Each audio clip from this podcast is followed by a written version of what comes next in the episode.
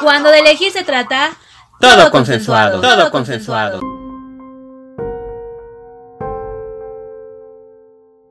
Bienvenidos a Todo Consensuado. El programa del día de hoy es del más allá al más acá.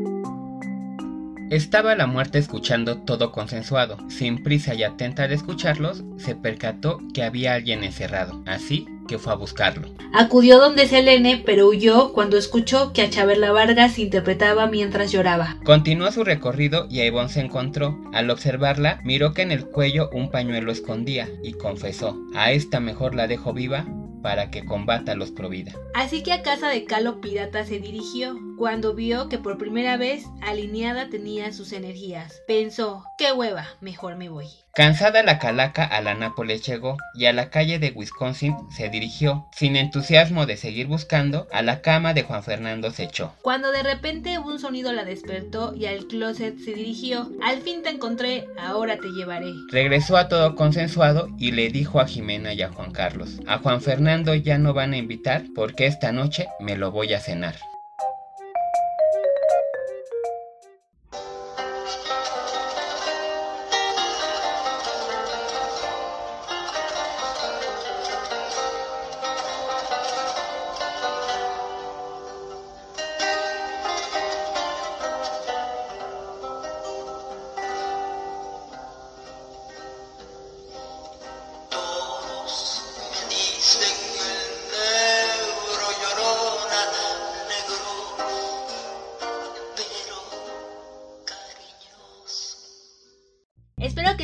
Bien el día de hoy, queridos Consensa Escuchas. Me presento, mi nombre es Jimena.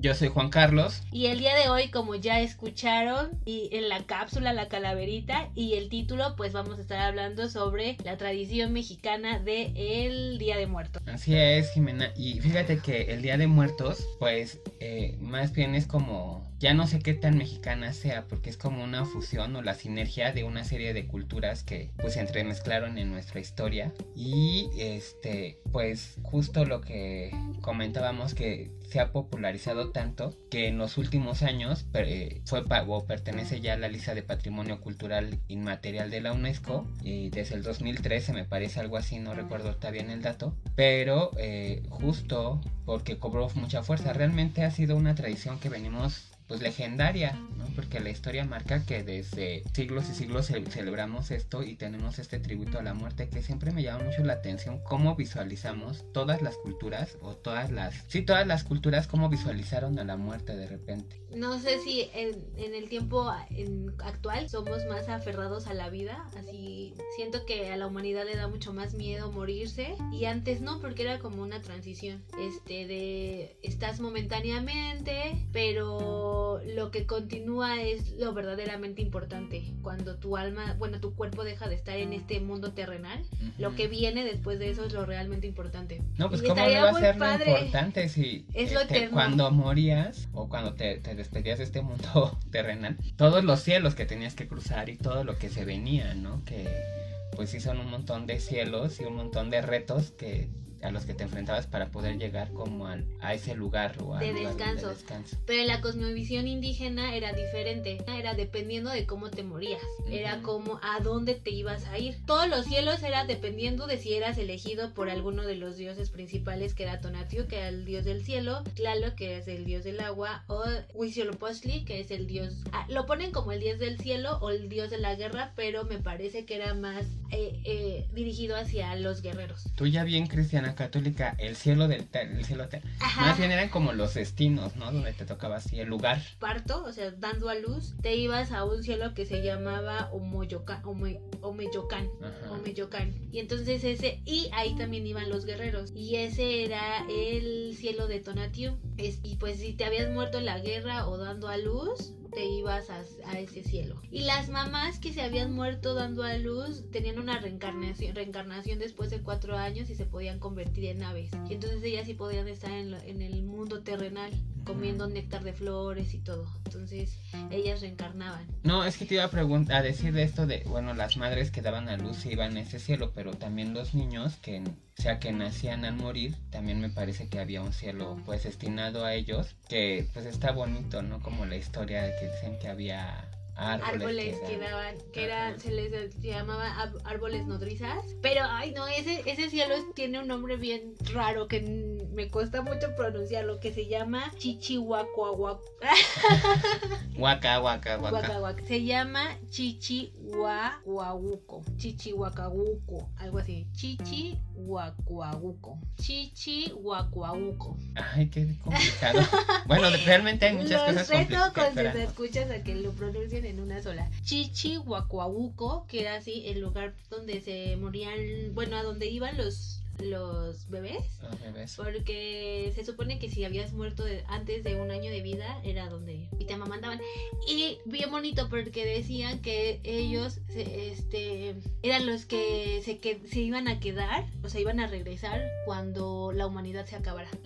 Que, Entonces tenían esa. Ajá, que eran los que iban a regresar, ¿no? Ya cuando nosotros, este, o los que habitamos ahorita muriéramos. Pero también lo, lo, lo padre o lo interesante es que solo estas personas que estás diciendo que eran los guerreros, las mamás que mueren en el parto y los niños, eran enterrados. Ajá, los demás eran Los demás se cremados. cremaban y Ajá. yo le tengo un temor horrendo a que me cremen. O sea, la verdad es que yo siempre he dicho, yo prefiero que me entierren Ajá. y también por como por cultura, según yo, pero ahora que, que- que analizamos toda la historia, realmente todos, a todos se cremaban, a la mayoría se cremaban y únicamente a estos tres tipos de personas se les daba Sí. santa sepultura, bueno, se les sepultaba y que también tenían que llevar todo un kit, ¿no? Tanto fueras cremado como que si estuviera, te enterraran, tenías que llevar un kit para enfrentar este los otros mundos a los cuales ya migrabas, ¿no? Que decía que tenías que llevar una vasija con agua y con sal, una ofrenda para que les dieras tú, le entregaras a los dioses una vez que eh, los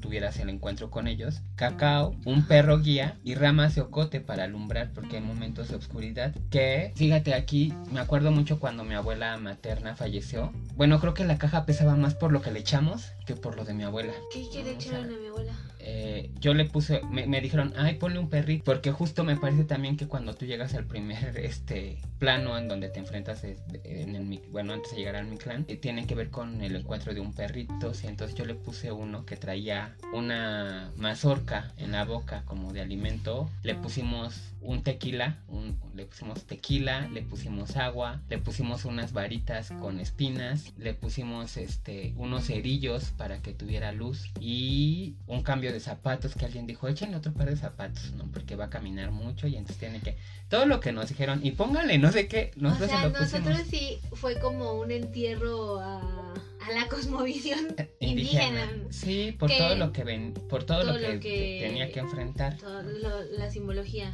Sí. Eh, bueno, sí, porque en dado caso de, si en dado caso de estuviéramos en ese momento, muy probablemente mi abuela tendría que pasar por todos estos cuatro años para Ajá. llegar se Al supo- Mictlán. al Mictlán. Se supone que cuando no eras elegido por estos tres dioses que ya te mencioné, eh, que era Tlaloc, Tonatiuh o Huitzilopochtli, te ibas al, al lugar, al, al inframundo, que no es un mal, no era un lugar como lo manejan el, el infierno, sí era un lugar de oscuridad y tenías que pasar por muchos, por un chingo de cosas que enfrentar Ajá. tu alma para llegar al descanso definitivo, que era el Mictlán. No más bien tu cuerpo, ¿no? Porque el alma, o ya no sé, el alma como que siento que se queda. No, ah, bueno, no sé quién los. Ahí sí no sé quién pasaba por todos estos, pero eran cuatro años y entonces tenías que. Primero pasar, primero tenías que ver a tu perrito. Ajá. Por eso era importante que te enterraran con un perro o con los huesos del perro. Ajá.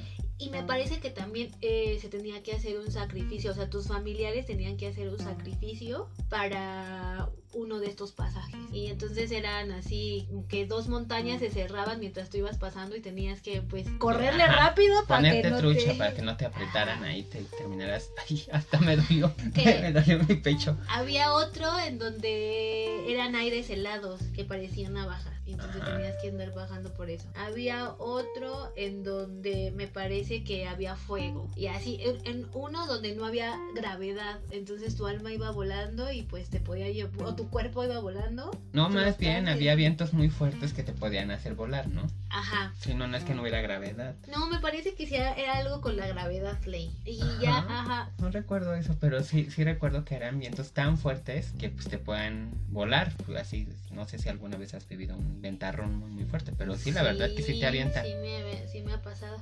Y está bien interesante. Ah, y toda esta gente, queridos consensos escuchas, se iba al Mictlán cuando había muerto así como por causas naturales o por algún accidente que no tuviera que ver con que dieras a luz o estuvieras en guerra o fueras menor de un año. Te... Ay, bueno, y también los que morían por eh, accidentes de agua, Tlaloc los recogía. Ah, sí, Tlaloc. Entonces ya no tenías que enfrentarte a esos cuatro años de, de lucha, ¿no? Que para poder llegar a- al espacio. Exactamente, que lo que comentábamos era, a mí no me quedaba claro si, si estabas preparado como para sobrevivir a estos cuatro años o de repente tú, no sé, si te quedabas aplastado ahí entre las montañas y a lo mejor tu alma jamás iba a poder descansar en paz o bueno, llegar a, al Mictlán, no, eso no me queda todavía muy claro. Yo deduje que sí había quienes se quedaban en, en estos diferentes, este, Como el purgatorio decías, Ajá, ¿no? estos diferentes espacios. Pocos o algunos lograban llegar al Mictlán. Porque yo sí creo que no todos llegaban al Mictlán. A todos nos toca, nos tocaba recorrer ese camino, pero no todos lográbamos llegar. Y bueno, eso dependía ya de tus habilidades y también de tus, este, pues de tu fortaleza, ¿no? Porque sí eran, eran lugares cabrones a enfrentar, o al menos así lo describen cada uno, ¿no? No, pues bien cabrones, pero me gusta, me gustaba esa cosmovisión. Bueno, a mí sabes que me gusta, Eh, más bien que lo tomaban como un momento transitorio, el estar aquí, estar en vida, era algo transitorio y que al final, pues la muerte a todos nos agarraba por igual, ¿no? Y que la mayoría íbamos destinados a, al Mictlán. Digo, ya aclaramos cuáles son los casos que no, pero la mayoría íbamos para allá, ¿no? Y nos enfrentábamos todos por igual, ricos, pobres, blancos, bueno, en ese tiempo no había, no había tanta diferencia de, de- de razas. No, pero, sí. había que los nobles, que Ajá. los... o los sabios, ¿no? Las personas grandes y que ahí sí había como pertenecían a cierto sector. Entonces, eh, a mí me gusta mucho eso y pensar que realmente todos vamos destinados a una parte. Y también lo que me gustaba, que yo creo que de ahí lo recuperamos de repente cuando alguien fallece que te dice, ay, tu papá este, está en el cielo y es una de las estrellas. O al menos, por ejemplo, cuando mi mamá me decía eso de mi papá, a mí me, me reconfortaba mucho a veces voltear al cielo y ver una estrella y decir que ese era mi padre, ¿no? Y siempre creí que era una. Y bueno, hasta la fecha también en la noche luego volteo al cielo para, para saludarlo. Pero que justo no todos eran, no todos y se convertían en, en estrellas, ¿no? Sino que las madres, los guerreros, ¿no? Las madres, no recuerdo bien, pero sí había uno de esos sectores, de, de esas personas que morían, se iban a, a un lugar especial y después podían convertirse en estrellas, ¿no? En, en estrellas no leí, pero te convertías en ave. Ah, sí, tú dices ave. reencarnabas, reencarnabas en aves. Es que Elisa este, Quejeiro menciona que, que, que- que podías como convertirte en, en- en estrella, ¿no? Y yo decía, qué padre, y le recordé mucho cuando yo era niño y recuerdo que, bueno, todavía es una costumbre que tengo. Ay, queridos con sus escuchas, perdón si escuchan como golpes o algo así, pero creo que a mis vecinos se les ocurrió hacer cosas Remodelación en casa. a esta hora. No, sí, pero y también me gusta como todo su, este, el origen que tiene, que recuerdo mucho también a mi abuela materna, porque eh, los indígenas hacían una celebración que duraba 20 días, que tal vez no coincide en tiempo a lo que ahora es eh, primero 1 y 2, porque ellos lo celebraban por aquello de agosto, duraban 20 días las celebraciones y comenzaban justo honrando la muerte de los niños.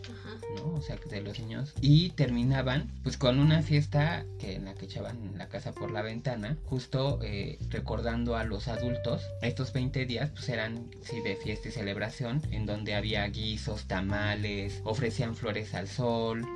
Eh, se les hacían eh, hacían como guirnaldas para poder adornar los patios, eh, no sé, se Hacían mantenía masitas de amaranto, figuritas Hacían de amaranto. figuritas de amaranto, pero estas se les daban a Huitzilopochtli y en sus pies de Huitzilopochtli se Ah, ponían las ofrendas, ¿no? Que también es algo que, que me siempre recuerdo mucho a mi abuela, porque mi abuela sí hacía todo un proceso muy largo, o sea, nosotros empezábamos no con el primero y 12 de noviembre, sino que cuando yo era niño nosotros empezábamos a ponerle a los ni- a los que primero se fueron, a los los, a los bebecitos, luego que a los accidentados, luego que no sé qué, y así nos íbamos.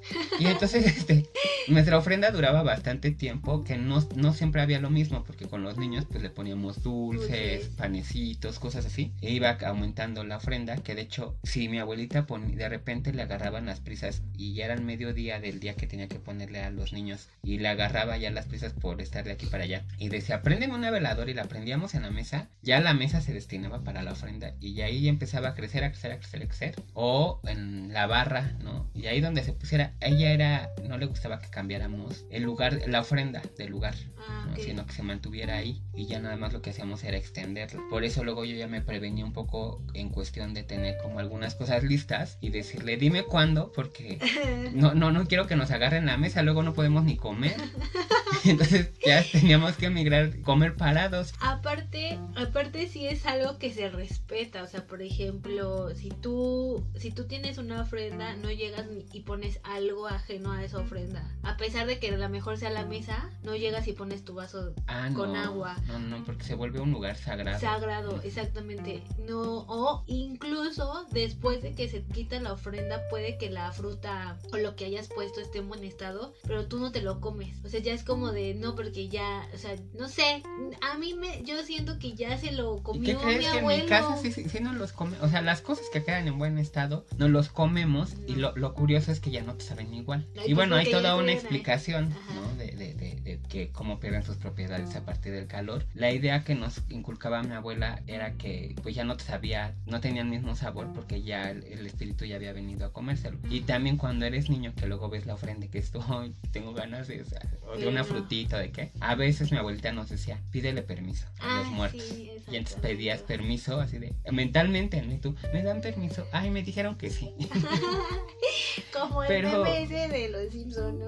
Homero, te tomaste todo el vino de, de, de la ofrenda. Mi abuelo hubiera querido que así fuera. Así, justo así. Pero fíjate que no, que, que, bueno, uno sí lo decía así de, ay, sí, me dieron permiso. Pero no sé, yo, aparte de que respeto mucho este día y, y, y lo espero con mucho entusiasmo porque son de las celebraciones que, que más disfruto, realmente me parece que, que es un, son días en los que nos unimos, no sé, como, como sociedad. Y ahora, bueno, ahora que ya tiene un boom, pero en mi, en mi casa, esta parte de, de poder compartir con alguien que no está contigo y que amas o que amaste, es, es bien bonito. O sea, yo recuerdo, yo de repente y cuando recuerdo las, una vez que me mudé de casa y que me fui a vivir eh, con un amigo, recuerdo mucho que el primer año que yo estuve ahí, pues que quería ponerme ofrenda, ¿no? Mi amigo no era tan partidario de, pero al final yo quería poner la ofrenda, pero yo también andaba bien bruja, así, pero yo decía, híjole, yo quería poner mi ofrenda y, y, y la verdad, la-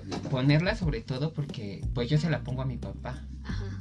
Y, y disfruto mucho ese día y ese día, eh, afortunadamente, tanto en mis trabajos como en cuando era estudiante, pues eh, son días que no se va a la escuela. Y me gustaba mucho poderme sentar a comer ahí al lado de la ofrenda y poder compartir momentáneamente ese platillo con alguien, ¿no? Y sentir lo que está y, y hacerle algo que, dedicarle un tiempo. Entonces recuerdo mucho que yo estaba así en la pobreza, pero íbamos a correr en las noches. Y ya un día voy, vamos a, estábamos corriendo y de repente, te lo juro, o sea, eso podría sonar paranormal y descabellado, pero sentí como, como si una mano me hubiese detenido mientras corría, Ajá. así como que detenido el pecho, me detengo y volteo al piso y veo 500 pesos. No manches. Y entonces, porque así como que me detuve, miré y veo en el piso, veo los 500 pesos. Y entonces los agarré y dejé de correr porque dije, pues me tengo que parar aquí a ver a quién viene buscando 500 pesos. Ajá.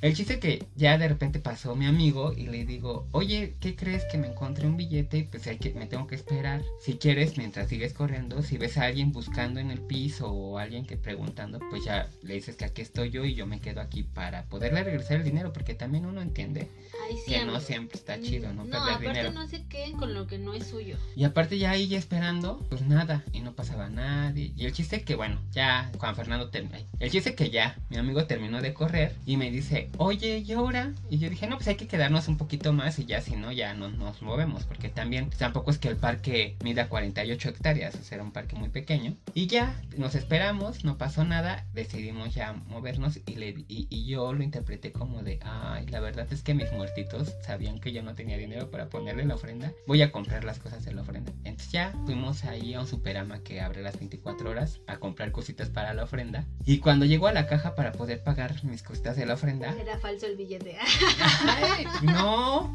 pues fíjate que hasta suerte tuve porque la, la cajera me cobra y en eso me dice, ay, me estás dando dos billetes. Eran dos de 500. No manches. Bueno, hasta el súper a mi amigo le pagué. Dije, no, ya, el que parte y comparte. Y también porque creo que era como esa parte de, de decir, ay, no manches, me alivianaron para poderles poner su ofrenda. Y ya les puse una ofrenda. A lo mejor sí estabas muy afligido porque no se las Sí, podías no sabes cómo me dolía. O sea, estaba, sí, sí, no, tampoco es que haya acudido con mi familia para decir, oigan, préstenme para ponerme ofrenda, porque pues ya estaba yo demostrando que era adulto para poder vivir mi vida solo y no quería hacerlo, pero en realidad sufría mucho y sufría mucho porque yo sabía que era, son día, ese era el día que llevo a mi papá, ¿no? Que como con mi papá. Justo Ya esta ¿no? Quijeiro dice que uno pone el corazón Ajá, cuando, exactamente. cuando leía y eso, yo dije, sí es cierto. Yo, la verdad es que siempre me, hasta, no sé, siempre, lo hago como con mucho detalle, mucho detalle y me preocupa mucho que, que coman bien, ¿no? Y también hemos mejorado, creo que conforme, así, hemos mejorado y hemos superado a mi abuela. Ajá. Ahora ya mi mamá hace hasta mole y hace más No, cosas. A mi abuela hacía unas cosas así. Dulce Oh, de calabaza. ¿Sabes? Sus coyotas. Sí. Ay, sí, pero luego yo decía, ¿cuántos días vamos a comer? La verdad es que no comíamos muchos días porque se repartía, pero Yo obviamente recuerdo la ofrenda de mi abuela, pero mi mamá no era tanto de poner eh, ofrenda antes. Y yo creo que de repente esto también va, te va significando conforme vas perdiendo a gente. Mi mamá antes no ponía ofrenda, afortunadamente no habíamos tenido una pérdida fuerte. Yo creo que la primera que marcó nuestra vida de, de mucha gente, principalmente la de mi papá y la de mi mamá, fue la de mi abuelo paterno, que fue la primera pérdida fuerte que tuvimos. Siempre le poníamos un cirio porque hasta, hasta dependiendo de la importancia que tú le tengas a tu muertito, es el tipo de vela que le pones. Entonces, Ajá, por bueno, en ejemplo, nuestra familia, porque después Bueno, ya analicé y dicen que no, y pero en nuestra familia En sí nuestra- creemos que el sirio o es sea, como un, para... un velón Ajá, un velón. A mi abuelo le poníamos Ajá. el cirio. Y antes también pues mi casa estaba muy chiquita, no había mucho espacio para poner ofrenda, pero ya de un tiempo para acá, eh, sí, o sea, año con año, el porque- ritual es la ofrenda. Y también conforme vas creciendo, te, te vas haciendo más consciente de qué significa este ritual, porque ya tienes más claro qué significa la muerte y de qué manera te duele la muerte y de cómo eso te reconforta. Porque sí, Sí. es bien reconfortable, o sea, Pues es todo lo que te Decir, explico yo, o ajá. sea, el, el encontrarte con alguien que ya no está. Y tal vez ustedes lo significaron ya muchos, muchos años después que yo, ¿no? A mí me tocó encontrarle sentido desde que yo era muy pequeño porque mi papá pues se despidió cuando yo tenía dos, tres años. Y a partir de ahí pues tal vez espera año con año este encuentro, ¿no? Y Ah, también exacto. Cuando voy, que, que si en algún momento tengo oportunidad de compartir la comida con, con pues mi familia paterna en el panteón, ¿no? También de sentarnos ahí y, y, pues comer y platicar un poquito de lo que era mi papá o mi abuelo, porque te digo que ahora comparten el espacio mi abuelo y mi papá, ¿no? Que están ahí los dos. Y entonces al final, pues la verdad que simbolizas y significas muchísimo más cosas que cuando comienzas, que justo es lo que platicas, ¿no? Ustedes comenzaron con esa tradición mucho tiempo después, porque que fue hasta que murió tu abuelo. Y ahí empezó a poner, pues si no la gran ofrenda sí lo empezaba a poner y a, estar aquí presente y ahora pues tienen tal vez a tres personas más. Lamentablemente ahora, eh, y es feo que vaya creciendo la ofrenda, pero este, sí, ya tenemos a más gente y mi mamá, la verdad es que mi mamá es la que se ocupa casi de todo. Entonces ella que les pinta, que les, les pone su fruta y también todo esto de qué era lo que les gustaba, que a mi abuelo le gustaban mucho las toronjas, entonces que las toronjas, a mi abuelo paterno que el tequila, pues el tequilita, que el café y todo eso. Entonces, pues sí, es una manera de recordar y se siente bien bonito, la verdad es que, o de repente cuando pones la ofrenda y todo, este, no sé, a mí me pasa, me quedo ahí viendo las velas y todo y como que tengo un diálogo interno con todos, ¿no? Así es como de ya vas a llegar llorar, te va a gustar lo que vamos a poner. Ay, hasta me dan Ajá. ganas de llorar. Sí, sí, es justo esto, ¿no? Ponerle el corazón y darle un sentido. Por eso mismo es que creo que esto no se ha perdido, porque eh, creo que ha ido aumentando tanto la popularidad, reconocimiento a nivel internacional, que ahora, pues no hace mucho ya empezaron como con un, este desfile en la Ciudad de México que realmente nunca se hacía, se hizo a partir de que fue lo de la película de la gente 007 y que ya lo tuvieron que implementar porque toda la gente cree que sí lo hacíamos, pero no. No. O sea, realmente nada más era algo como más el corazón. Y sí se hacían, se hacen varias actividades, porque también eso está padre. De repente une y te hace ver como todas las, las alternativas que puede haber, ¿no? Porque se hace la feria del tamal tal vez y, y, y del atole y del pan de muerto y entonces pruebas diferentes pan de muerto, diferentes tipos de tamales, diferentes tipos de atole. Y entonces así como en cada delegación se hacen actividades. Bueno, alcaldía actualmente se hacen diferentes actividades. En Mixquic, en en ajá. Ajá, toda la noche ahí. Y que tienes una pan Que yo recuerdo una vez que fuimos. No, yo no fui. No ibas tú, creo, pero creo que sí ibas. O ya no me acuerdo muy bien. Pero íbamos varios en la familia. Y es justo mi hermana, la mayor, acababa de. de- bueno, ya ganaba su dinerito. Y, eh, y fue, vamos al recorrido. Y de repente dice: No, pues yo los invito a comer. Y ya nos sentamos ahí en un mercado. Bueno, carísimo, así carísimo. Todos bien asustados. y todos bien asustados de lo que pagó mi hermana. Porque no manches, ¿no? Así un tlacoyo 250 pesos con carne. Y este, y todos así como de, ay, no manches, ¿no? Pero sí es bonito, ¿no? y Es bonito ver como otra forma de, de, de, de, de celebrar. O lo que se hace en Michoacán, que también dicen que es súper bonito. Y que el lago de y en Pátzcuaro, Michoacán, se, se pone así súper padre. O lo que tú me decías ahorita de Campeche, ¿no? Ajá, de Campeche de Pomuch. Ay, sí, que a mí eso tampoco es que me guste mucho, aunque sí lo he visto en documentales de cómo es que sacan a los cuerpos y que los limpian y los vuelven a vestir y Pues- como un acto de, de, de amor y de afecto. Ay, no. Al igual como ya lo mencionábamos, es un ritual. Sí. Y pues ellos de esa manera le, le brindan su amor a, a sus muertos. Me gustaría ver el ritual a mí. Ay, ya, Eh, yo ya no sé. Así, a mí sí me gustaría ir, ir a ver el ritual. Y también a, a, a Tláhuac, porque yo no recuerdo haber ido ese día. O a lo Ah, mejor sí. Pero fíjate, sí, fíjate que se- está muy bonito, se ha popularizado mucho, va mucha gente. Ajá. Pero es padre. También en Michoacán, y yo fíjate que en Michoacán de repente veo fotos y digo, ay, qué hermoso está. Por un tiempo ni de ganas ir a Michoacán por cómo estaba la situación, pero No, este... No, y aparte ahorita menos pandemia y Pandemia. violencia, eh, mala combinación.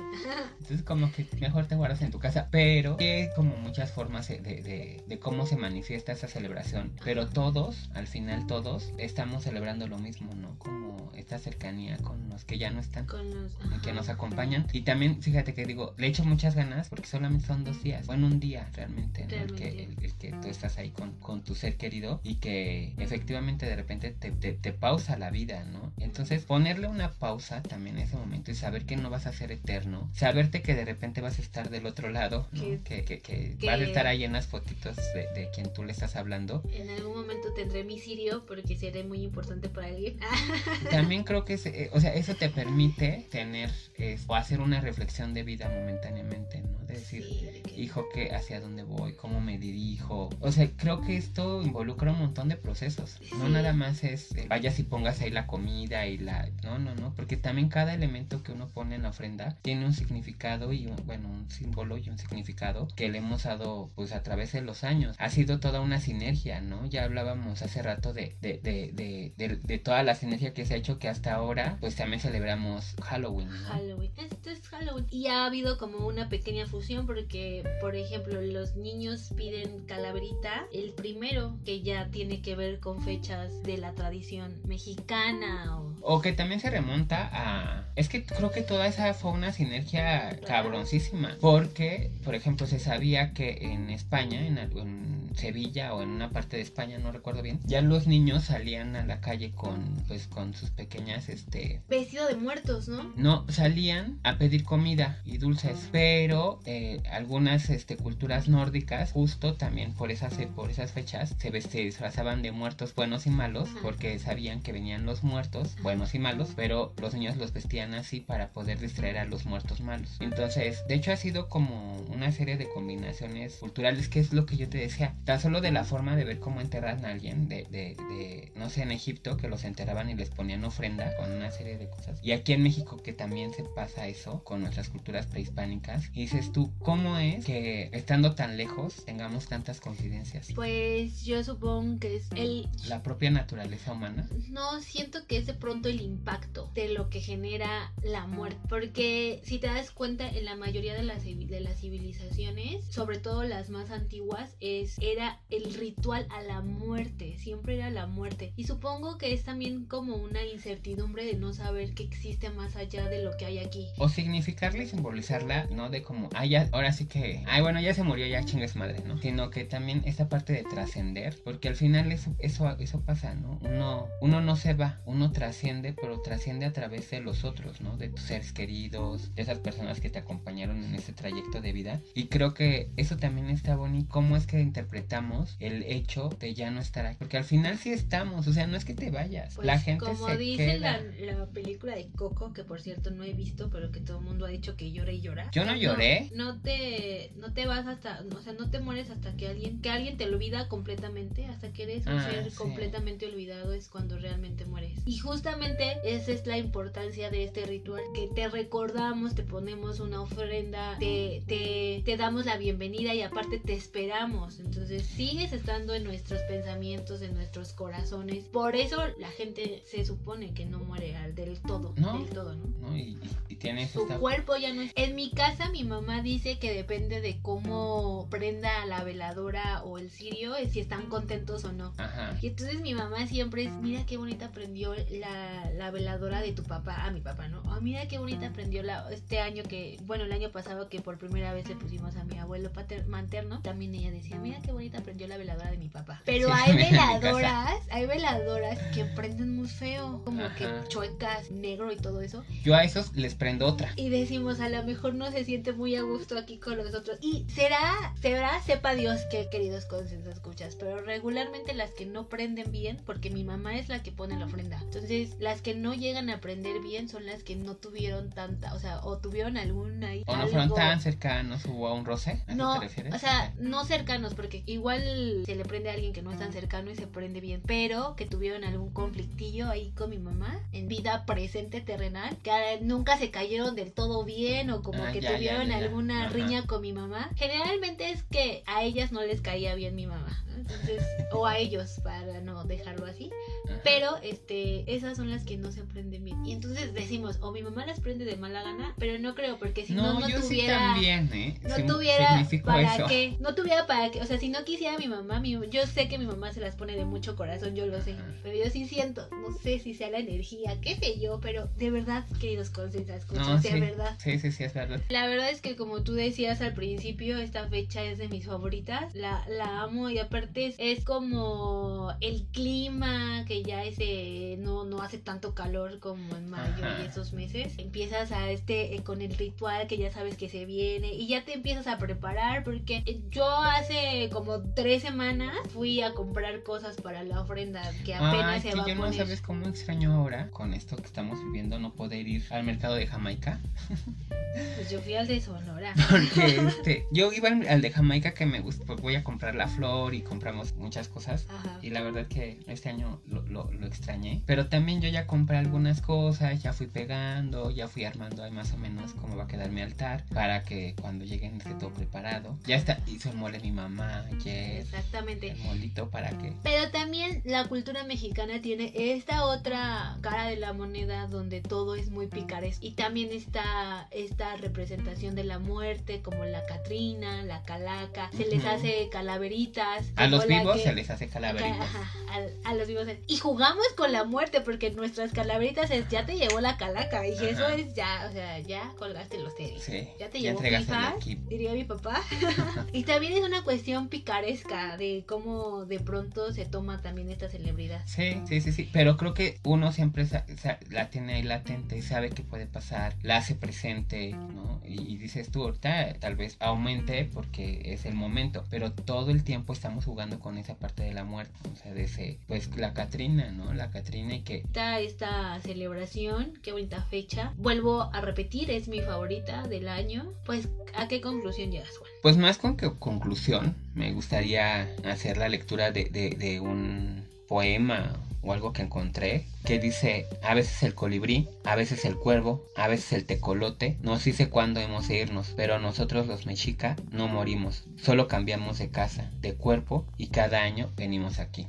Y creo que esto engloba pues nuestra conexión con la naturaleza y con estos dos mundos o universos en los que habitamos, ¿no? Que tenemos la oportunidad a veces de emigrar al, al mundo terrenal, aunque ya estemos en el espiritual y siempre estamos presentes, ¿no? Cierro con eso. Mm, Ay, qué bonita conclusión. Bueno, qué bonito cierre. Y yo nada más a invitarlos a que pongan su ofrendita y que pues sigamos con esta bonita tradición. Y espero que nunca se pierda. Porque es muy bonita. no. Es muy bonita. Coman mucho pan de muerto, chocolatito, camote, a quien le gusta el camote, porque a Jimenita no le gusta, pero camote, calabacita, aprovechen todo lo que hay ahorita. Que es Qué muy rico. delicioso. Y no se anden tomando la bebida del abuelo de la ofrenda, por favor.